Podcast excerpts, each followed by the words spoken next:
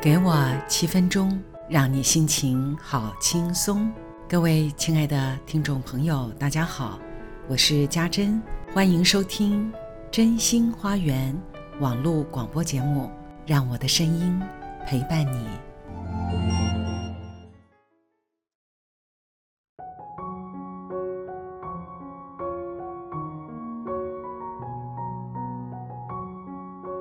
大寒过了。立春就不远了。阳台上的螃蟹兰，艳丽的桃红色花朵，开得好热闹，为这个冬寒带来了喜气洋洋的气氛。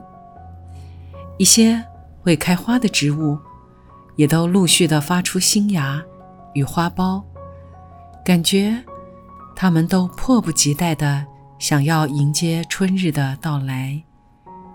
我越来越习惯，一早起来，先关注太阳的升起，然后关照着植物的变化。这个过程很神秘，觉得大自然的变化太神奇了。看起来一如昨日，其实已经大不相同。我们从来看不见过程。只能看见变化后的结果。什么时候发现眼尾和前额又多了一点皱纹？发现时候的惊讶，仿佛这是不该发生似的。但是，生命本来就在看似相同的每一天中，一直在微妙变化着。于是，你不得不提醒自己，把握当下，为稍纵即逝的青春与生命经验付出全新的关注。有时时关照大自然的四季更迭与植物的变化中，你就会发现，虽然同一株的玫瑰花又开了，但。它显然就不是先前开的那一朵。关于大自然，赛斯就说了一段如诗般的箴言：自然世界本身就是去其他实相的门户。你学会越充分的活着，仿佛隐藏的宇宙的神秘就开始出现的越多，他们。并不见得以很大的喧嚣或炫耀凸显出自己，但是突然之间，最无害的、无邪的鸟鸣，或一片叶子的景象，可能都透露出最深奥的知识。于是，我内心开始一点一点地扩大。聚焦的焦点，每天出现在身边的人事物，哪怕只是擦身而过的路边风景，都有可能带来宇宙的神秘。就像今天早上开车经过一排两层楼的房子时，有一位坐着轮椅、已经失去双腿的老先生。他自行用手转着轮椅，在整理摆满门前的旧货。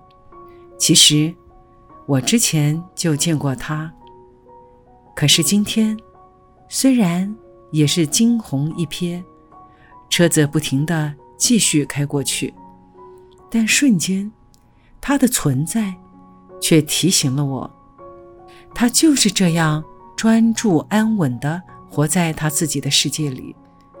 当然，过去他一定有一段失去双腿的痛苦，努力适应各种生活上的不便。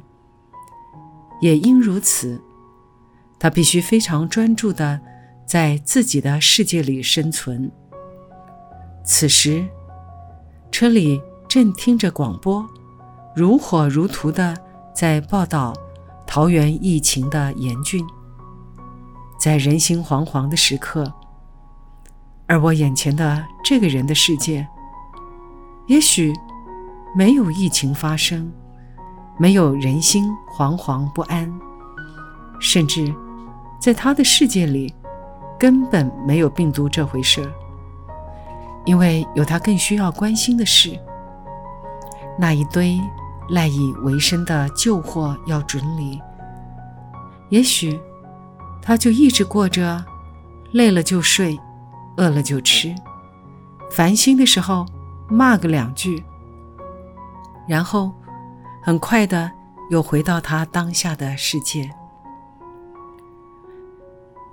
也许我根本就是在自己的主观感受中编了一个人生故事，而这个故事，我提醒自己，只要照顾好你眼前的这一桌石像。莫管其他人的实相如何，这不是冷漠，而是负责。太多人都在管着别人的事，别人的实相，却任凭自己的实相一团乱。有些人看见他，恐怕编的是另一个属于他关心的故事情节。我在上课的时候提到了这个感触。我随即身边的辅导师就说：“好巧啊，他今早就一直在思索的这一句赛斯说的太棒的这句话了。照顾好你眼前的这一桌石像，我们两个真是同时性啊！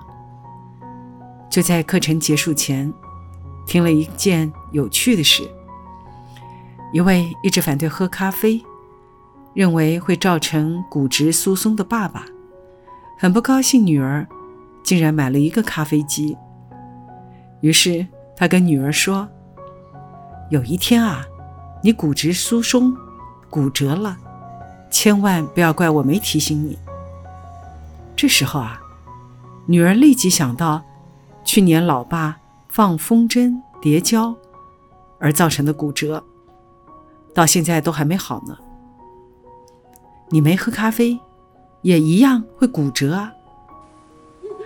因为这个老爸相当的固执、坚守己见，所以女儿只是在心中暗自说着。很显然，这父女两人的石像大相径庭。你想照顾你自己一桌什么样的石像啊？这恐怕是每个人生命里面最重要的事情了。好了，今晚就说到这里喽。祝各位有个好梦，好梦成真。